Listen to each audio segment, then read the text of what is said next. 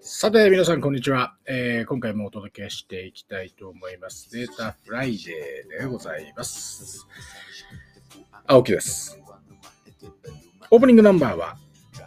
globe、Is This Love でございましたね。まあ、 globe っていうとどうですか？僕の世代はもうドンピシャ。小室哲哉の最高傑作のうちの一つのグループだと思うんです、まあ、彼らプライベート的には、えーこのボーカルを務めていた恵子と小室哲哉は結婚、後に離婚。で、その後ね、お金をめぐるいろいろ週刊衝動なんかもありましたが、まあ彼らが紡ぎ出してきたこの音楽、この当時はですね、むちゃくちゃやっぱり聴いてましたね。僕と同じぐらいの世代の皆さんは非常に聴いたんじゃないかなと思います。で、このグローブっていうとやっぱりデパーチャーズとか、あのどこまでもですね、あれとか、えーっと、デビュー曲になった Feel Like That とかね、あれが皆さん聞き馴染みあると思うんですけど、ある焼肉屋さんを私の妻と食べに行った時に、このお店の中で、この Is This Love がかかってたんですよ。で、もうなんかものすごくこう懐かしい気持ちになって、グローブでかけ、グローブの中から何か曲を選んでかけるってなった時に、Is This Love 選ばねえだろうって思いながらも、高校の時すんごくよく聴いてたので、えー今日オープニングにしました。えー別に季節的にはね、えー何も関係ないということでございますけれども。えーさて、この season second に入った Data Friday も今日でエピソード7番目なんですね。えーこれ収録してるのが2月の27日月曜日ですから、まあ、およそ今年に入って2ヶ月経ってエピソード7本目。だ本当は1ヶ月4本ペースでいくと、年間48本ってことですね、12ヶ月で。まあ、それをちょっと目指したいので、まあ、できれば明日も何かアップロードしたいなとは思うんですけど、結構ね、その、何を話すかって、いっぱいアイデアは浮かんでくるんですよね。特に、あの、眠りに落ちる直前っていうんですかね、こう、ベッドに入って、皆さんも、寝るまでの時間ってあるじゃないですか。ちょっとこうね、起きてる時間。布団に入ってストーンとこう寝るって感じじゃないと思うんですけど、で、その時間に、いろいろ、あーとか、こういろんな考えを巡らして、あれがあったな、これがあったなとか、まあ、スポーツニュースとか、夜のニュースを見てたりすると、ああ、こういうのでもいいかもなって、むちゃくちゃ思い浮かぶんだけど、朝起きたらね、大体忘れてるんですよね。なので、まあ、ちょっとそのメモをすするとかね、えーそういう習慣をきちんと、あのいい大人なので、身につけていこうかなというふうに思います。で、あともう一個、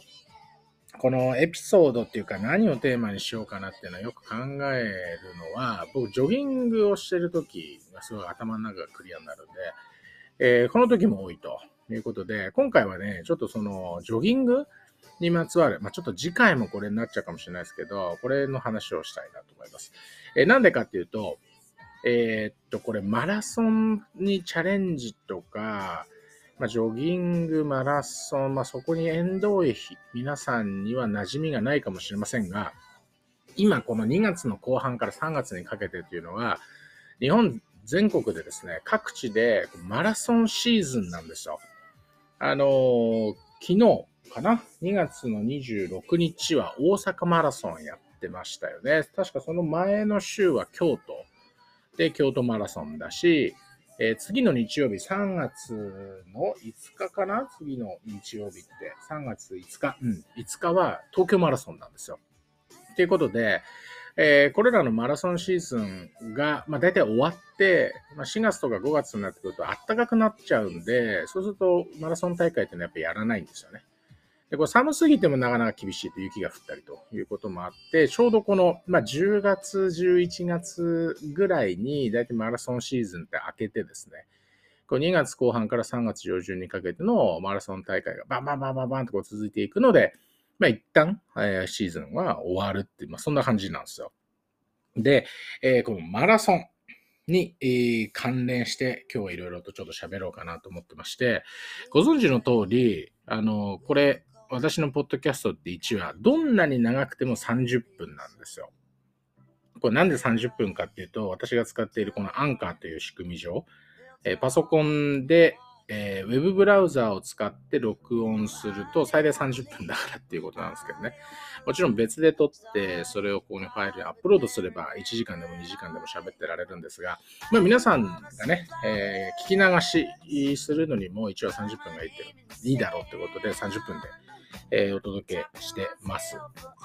でね、その30分っていうのも、ちょうどね、運動するにもいい時間だなと思ってるんですよ。なので、こう、ジョギングしながらとか、あとはウォーキングしながらとかね、えー、ワンちゃんの散歩をしながらとか、まあ、そういう時に聞いてもらってもいいんじゃないかなと思いました。で、そんなことをやってる人がいるのかなと思って、Spotify のポッドキャストで検索してみると、ね、やっぱいるんですよ。ランニングラジオみたいな。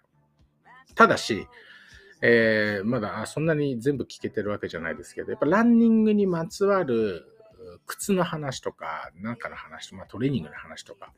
まあ、そういうのをやってるのは多いんですけど、どちらかというとこのね、30分、運動しているのに寄り添って聞いてもらう、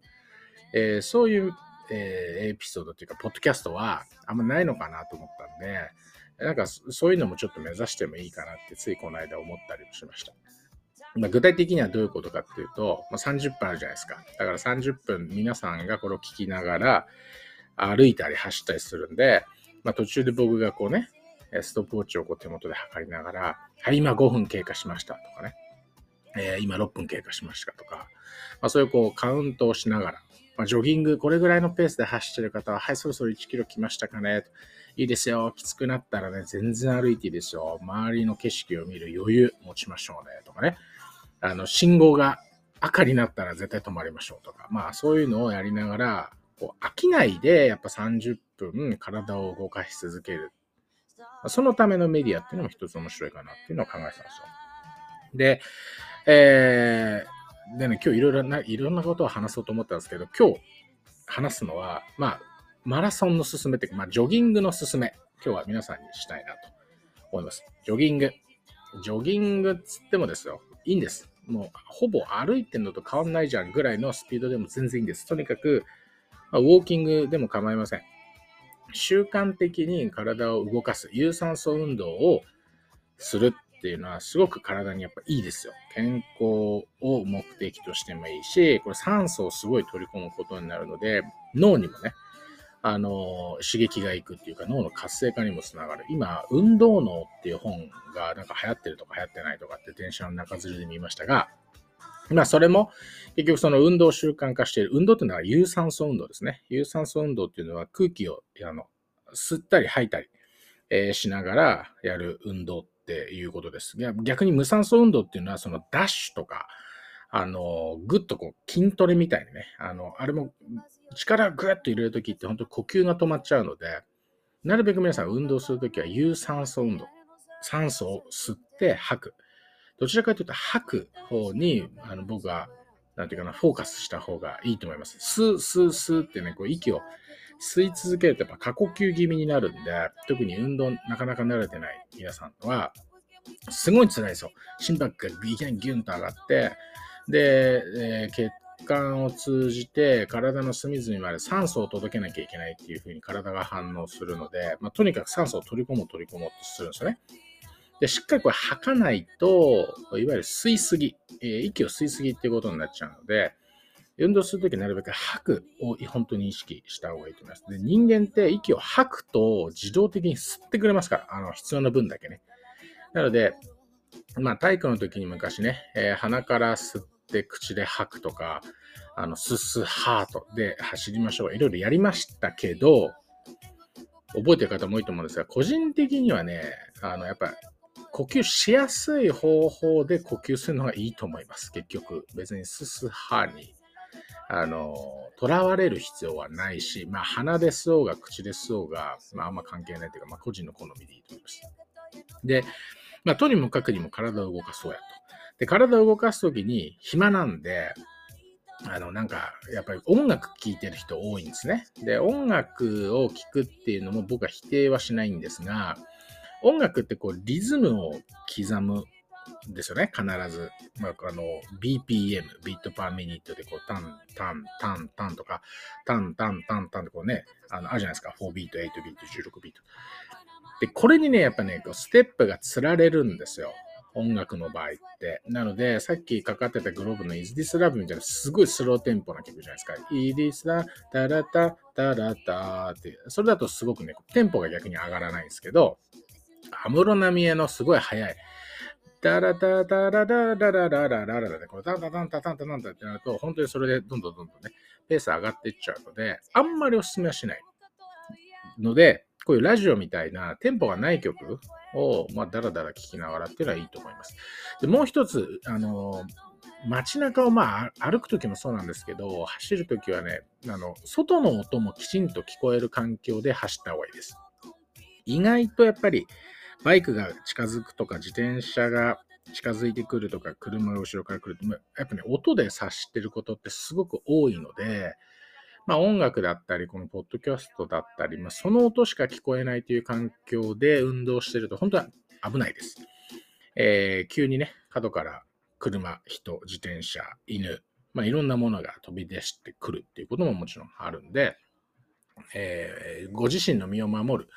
あるいは、まあ、相手方にケアを負わせないというためにも、なるべく、その、まあ、小さく聞くとか、外の、あの、音がちゃんと聞こえるっていうのは本当にいいと思いますね。で、じゃあ、まあ、やってみようとなるわけですよ。で、運動はやっぱり習慣化っていうのが本当に肝だと思います。もうね、えー、健康診断が1ヶ月後だ、2週間後だからっつって、そこで酒を断ち、ダイエットし、ちょっと運動して、えー、一時的に、まあ、数字が改善された、体重が減った、で、健康診断を受けて、元通りの生活に戻るってあんま意味ないですよね。意味がないので、なるべく継続した方がいいと。で、継続のポイントはどこにあるかというと、辛すぎることをしないということです。あの、一年発起して、よし、じゃあ今年2023年は頑張ろうと、運動。あるいは4月からね、また新年度になって、えー、新生活も始まる方もいらっしゃると思います。ここで運動するぞってなった時に、結構久々の運動とか、あのー、頑張っちゃうこともあると思うんですけど、頑張ってるとね、やっぱね、続かないんですね。続かないので、えー、なんだろうな、まあ、やめる勇気っていうかね、気分が乗らなかったらやめる。で、もういいやと思ってもやめる。で、全然それでいいと思います。ただし、なるべくそれを、まあ、2日に一遍とか3日に一遍とかっていう、まあ、サイクルで続けていく。で、同じ時間にやるっていうのが、僕はおすすめですね。まあ、朝でも昼でも夜でもいいと思います。あの、ダイエットに効果的なのは、朝ごはんを食べる前がいいとかっていう話もありますが、最近僕読んだ記事だと、あんまり違いはないという話もあるそうなので、まあ、重要なことは本人的に辛くないことだと思いますね。やっぱ朝、朝ごはんの前に運動して、朝ごはん帰ってきてシャワー浴びて、朝ごはんとって仕事っていうのが、リズム的に心地よいっていう人もいるでしょうし、いや、朝弱いからちょっと私夜がいいわっていう人もいると思うんで、まあ、そういう人はね、全然夜でいいと思いますよ。ただ、ま、夜は、あの、本当暗くなるんで、えー、防犯ですね、えー、車とか自転車とかから見つけられやすくするような格好、反射材を一部つけるとか、なんだろうな、明るい服を着るとかね、ほんと全身真っ黒で反射材もないので走ってると、マジあの車からは見えませんからね、本当に、えー、気をつけてください。まあそういうのはあるんだけど、まあとにかく繰り返しになりますが、続けられるえ、強度、運動強度で続けやすい頻度っていうのを設定して、えー、本当は今日は走る予定だったけど、まあ気分乗んないから歩いちゃう。これ全然いいんですよ。全然いい。で、えー、僕はどっちかというと朝運動することが多いんですけど、やっぱり朝天気が良くって、まあ冬なんかむちゃくちゃ寒いですけど、えー、夏とかはね、まだ涼しいし、やっぱ朝の空気ってやっぱ澄んでますよね。夕方とか夜よりも、なんとなく。ので、すごく気分がいい。えー、気持ちよく一日を始められるかなというふうに思ってます。で、まあ、距離設定とかスピード設ってどうするかっていうのはあると思うんですが、最初はね、本当に、あの、なんていうんだろうな、近所一周するぐらいだとコンビニ行って帰ってくるのと変わんないっていうのになっちゃうんで、まあ、それよりも少し伸ばすっていう感じかなと思います。ジョギングする方なんかは最初ね、まあ5キロとか、まあ皇居一周ですと、都心の方だとね、皇居一周が5キロなので、まあそれ一つ目安になるかなとは思います。えー、私の奥さんも今フルマラソン、だから東京マラソンそれこそ来週走るんですけど、えっ、ー、と、彼女はこれでフルマラソンが4レース目か5レース目ぐらいですかね。で、えー、もともと僕はずっとマラソン、え、ー、と、20代前半のぐらいからフルマラソンチャレンジして、全然真面目にやってないので、タイムはなかなか伸びないんですが、えっ、ー、と、何を言わんとしているかっていうと、そう、うちの奥さんは、始めた頃、まあ僕がやってるんで、つって一緒に付き合いで始めた時、やっぱ皇居一周走れなかったですよ、5キロ。でも、それで今ね、3、4年ぐらいやってるのかな。で、習慣化すると、フルマラソン出て完走するようになると。いうことなので、あの、一番最初の、こう、距離設定みたいなものは、まあ5キロでいいんじゃないかなと思いますよ。頑張ってね、10キロとかって行きたくなる気持ちもわからなくないですけど、まあ、その分次の日の反動結構あると思うんで、動いてない方は。だから、まあ5キロぐらい。で、じゃあ5キロわかんねえよってなるじゃないですか。家の下からスタートしてさ、どこまで行って5キロなんだよってなるんで、まあそういう場合にはね、やっぱりあの、必要です。GPS ウォッチみたいな。あとは、あれか、スマートフォンで最近はアプリ、あの、アシックスとか、ああいうメーカーがいろいろ出してるんで、ランニング系、ナイキのね。で、えー、スマートフォンが GPS を拾ってますから、それでね、大体こうどの道を走っていったかとか、どれぐらいのスピードで走ったか、どれぐらいの距離走ったかっていうのを全部取ってくれるので、まあ、iPhone とか Android 携帯を持って走るのが苦じゃないという方は、まあ、それを持って走るっていうのでもいいかもしれないですね。で僕なんかはあの Garmin というメーカーのあの、まあ、スポーツウォッチというか GPS ウォッチということしてますけど、まあ、マラソンやる人大体 Garmin してるんで、えー、営業先行ってお相手の方がガーミンしてると第一声は、あ、マラソンやられるんですか？まあ、それなりますよ、もうガーミンしてたらね、大体わかる。っていうぐらいなもんなんですけど、ガーミンもね、結構高いんで、最近は。まあ、いきなり買うっていうのはお勧めしません。まあ、靴もね、あの、いきなり高いのを買うのはやめましょう。でも続けるんだったら、やっぱりちょっとギアっていうか、こだわっていった方がいいと思います。特に靴は、まあ、クッション性が高いもの。まあ、これによって膝とか腰、への負担は確実に減るので、えー、いい靴、きちんと自分の足に合った靴で、えー、走るというのはいいかなというふうに思いますね。で、まあ5キロじゃないですか。で、5キロじゃあどれぐらいのスピードで走ってこようかなってなるんですけど、まあ、一つ、えー、目安になるのはキロ6分ですね。1キロ6分がそんなに速くもないし遅くもないっていうペースかなと思います。えー、1キロを6分で走るということは、5キロを30分かけて走るペースっていうことです。そんなに速くないです。ただ、歩くほどゆっくりでもないし、早歩きほど遅くもない。早歩きよりちょっと早いくらいだと思います。まずここを基準でもいいかなと思います。もちろんそれやってみてきつかったらあの6分半とか7分に落としてもいいと思うんですけど、キロ7分だと早歩きぐらいになっちゃうかなと思うので、まあ一つキロ6分とか6分10、まあそこぐらいが一つ目安になるかなと思います。で、キロ6分で5キロをコンスタントに走れるようになってくるんですよ。それこう習慣化するとね。で、30分で5キロ帰ってくるようになります。いつものコース、5キロコース。で、それをじゃあ2周したら10キロじゃないですか。あるいはちょっと距離遠くまで伸ばして10キロってなると、そのペースをキープできれば、10キロを1時間で帰ってくるようになります。で、もし仮にこのキロ6分を42.195キロキープできたとすれば、すればですよ。あの、かなりきついですけどね。えー、すれば、まあ、算数でバババッとやると、1時間あたり、10キロあたり1時間なんで、42キロ走るとですね、4時間12分ちょっとで帰ってきます。4時間12分。むちゃくちゃ早いですよ。4時間12分を、フルマラソン帰ってきて、初マラソンで4時間12分むちゃくちゃ速いから、まあ、なので、一つ、キロ6分っていうので、まずは、その、マックス5キロ。途中きつくなったら全然歩いていいし、ペースも落としていい。でも、キロ6分、えー、っていうペースで、長い時間走れるように、まずはするっていうのは一ついいかなと思いますね。なんで、まあだから例えばこれも今、オープニングからは21分ぐらい今経過してるんですけど、キロ6分で走っていたとするともうね、3キロぐらい、3キロ過ぎてるんですよね。3キロ過ぎて3.5キロぐらいのところにいるっていう感じなんですよ。でそうすると残り1.5キロですと。もうゴール全然見えてる。まあ5キロ走だったらゴール見えてきてますよね。あもう3.5キロ走って残り1.5キロだから。まあ、半分通過して余裕余裕みたいな、そういう話。なので、なんかこういう音楽を聴きながら、音楽じゃないな、だから、音を聴きながら、もちろん周りの音も重要なんですけど、えー、いろいろね、考えを巡らせながら歩いたり走ったりするっていうのは本当にいいことだと思うので、非常にお勧めしたいなというふうに思います。で、えー、来週はね、いよいよ東京マラソンということで、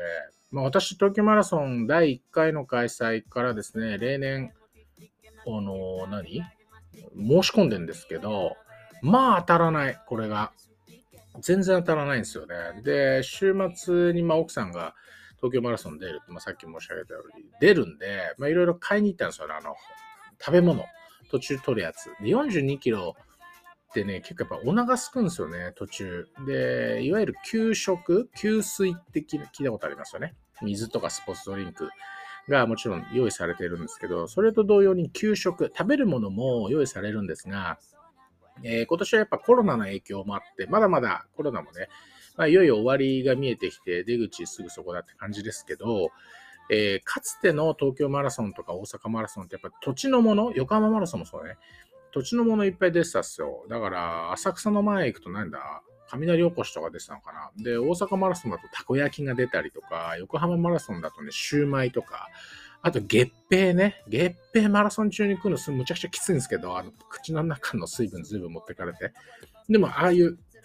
高カロリーなものを取ることによって、もう一回こう、チャージされるっていう感覚があったんですけど、まあ、それがちょっと少ないと。東京マラソンはね、なんかね、羊羹が出る、スポーツ羊羹が出るらしいんですけど、ま、少ないってことで、えお気に入りのものを買いに行ったんですが、その時にね、やっぱりいるんですよ。一週間前なんで、ビクトリアとか行くと、えー、いや、来週東京出ますみたいな。結構います。で、店員の方と話をしているっていうの聞こえてくるんですけどね。あるおじさんなんかで、なんか俺もう4回も当たっちゃってとか言って。なんで4回も当たってる人とね、一度も当たらない俺みたいな人がいるんだって。おかしいよね。なんかこうさ、一回出た人はこう、もう次申し込んでも、なんか優先的に当てないとかさ、なんかそういうのないのかねと。なんで当たる人ばっかり当たって当たんねえ人はとにかく当たんねえんだっていうね。まあ、そういう不満が私は東京マラソンにあるんですけど。まあでもね、コースは、えー、ご存知の方どれぐらいいるかですが、新宿都庁、新宿にある東京都庁を出発して、ぐーっとこう東の方へに降りてきて、まあ飯田橋とかあっちの方を回ってですね、まあゴールは東京駅なんですね。えー、始まった頃はあの、有明のなんだ、ビッグサイト。あれがゴールだったんですけど、2、3年前ぐらいからね、東京駅をゴールになるようになって、まあ非常にいいコースなんですよ。あの、坂もほとんどないし、えー、新宿スタートして東の方にずっとこう、飯田橋とかあっちの方に降りていくのは緩やかな下り坂なんで、実は。あの、スタートも結構人がばらけて、まあいい感じのコースなんですよね。で、一回あれでやりましたわ。あの、ボランティアで交通整理員もやったっすけど、やっぱ走りたいっすね。まあ、あの、皆さんもね、ぜひ、まあ、こう、まずは習慣化。いきなりね、マラソンでよっていうのを目標にすると結構きついと思うんで、まずは習慣。歩いてもいい。走ってもいい。もうその日の気分。ね、ペースも速くてもいいし、ゆっくりでもいいんです。別に。いいの。自分をそんなね、攻め立てなくてもいいんですよ。ああ、もっと走んなきゃ。違う違う違う。皆さんパリを、パリ五輪目指してるわけじゃないんだから。いいんです。自分が気持ちよく走れる。ああ、いい汗かいたわ。ビールうまそう。みたいな。そういう感覚で続けることが大事です。そして、もしね、興味を持って、やっぱね、走れてくるとすごく楽しくなってきますし、えー、1年前は5キロ走るのが精一杯だったけど、今振り返ればね、もう10キロ、15キロいけるようになったってなったら、あ、そろそろハーフマラソン出てみようかなってなってくるわけですよ。で、ハーフマラソンの大会もあります。私も3月は、えっ、ー、と、練馬拳、ハーフマラソン、光が丘でやつですけど、これに出ますが、ハーフマラソンぐらいはちょうどいいですよ。ハーフマラソンはね、あの、もう気持ち的にもすごく楽な気持ちで出られる。で、ハーフマラソンで、で、完走できるようになったら、フルに出てもいいかもしれません。で、ホノルルマラソンは制限時間ないっていういい優しい大会なんですけど、まあ、大体ね、日本でやるやつっていうのは6時間半とか、まあ、それぐらいの制限時間があるので、えー、そこで42.195キロ完走しなきゃいけないんですけど、まあ、ぜひね、そういう目標を少しずつ自分の実績とともに作っていって、決して追い込まず、ね、パリ五輪、その先のオリンピックを目指してるわけでもないんですから、皆さん。えー、自分のために継続しやすいペース、継続しやすい強度、えー、こういうものでですね、ぜひまずは、もうそろそろ暖かくなってきましたから、外に出てね、汗をかいて、えー、その後のビールが美味しい季節になってきましたんで、ぜひトライしてほしいなと思います。で、多分次回も、ちょっとね、マラソン、マラソンについてはいろいろ喋りたいこと、まだまだあるんで、ニーヤ瞳の剣とかね、まあ、いっぱいありますし、その42キロをどうプランニングするかみたいな話とかも、ちょっと僕ならではの話を、あんま興味ない人はね、興味ないかもしれないですけど、まあ、目標設定の仕方っていう考え方にも置き換えられるかもしれない。まあ、こういうのもね、ちょっといろいろ話をしていきたいんで、えー、ぜひね、次回も、だ次回はもうそれにしちゃうな。あの、まだ次回もマラソン中か、その、えー、マラソンですわ。マラソンテーマにえー、また30分喋りたいなというふうに。あ、むしろだから、もう今日2本撮っちゃえばいいんだね。これを前編にして、もう後編続きですということでやればいい。いいですね。えー、なんでかというと、これ30分しか撮れない。あと2分でこれ終わっちゃうから。えー、なので、ぜひですね、この後の後編。だエピソードこれな、いくつか忘れちゃいました。7かな？エピソード7とエピソード8については、もう続きものあということで、えー、ぜひ聞いていただければなというふうに思います。えー、今日2月27日は非常に東京いい天気で、天気予報によると全国もいい天気だということなので、もしね、これを今日2月27日に聞いてる人はどれぐらいいるかわかりませんが、聞いた方は、まあ、ちょっと夕方ぐらいにでもですね、まあ、ちょっとじゃあ走ってみようかなとか、散歩してみようかなとか、いつもより長い距離ね、えー、長い時間かけて、まあ、30分これを聞きながら、外に出て、思いを巡らして、まあ、頭の中もリフレッシュして、まあ、明日以降、いいいい日が過ごせるようになればいいなというふうに思っております。えー、それでは今回もお聞き最後までお付き合いいただいてありがとうございました。先ほど申し上げた通り、次回も多分マラソンについて喋っていると思いますんでね、えー、ぜひ飽きずに、えーまあ、聞き流しなんでね、え、お付き合いいただければと思います。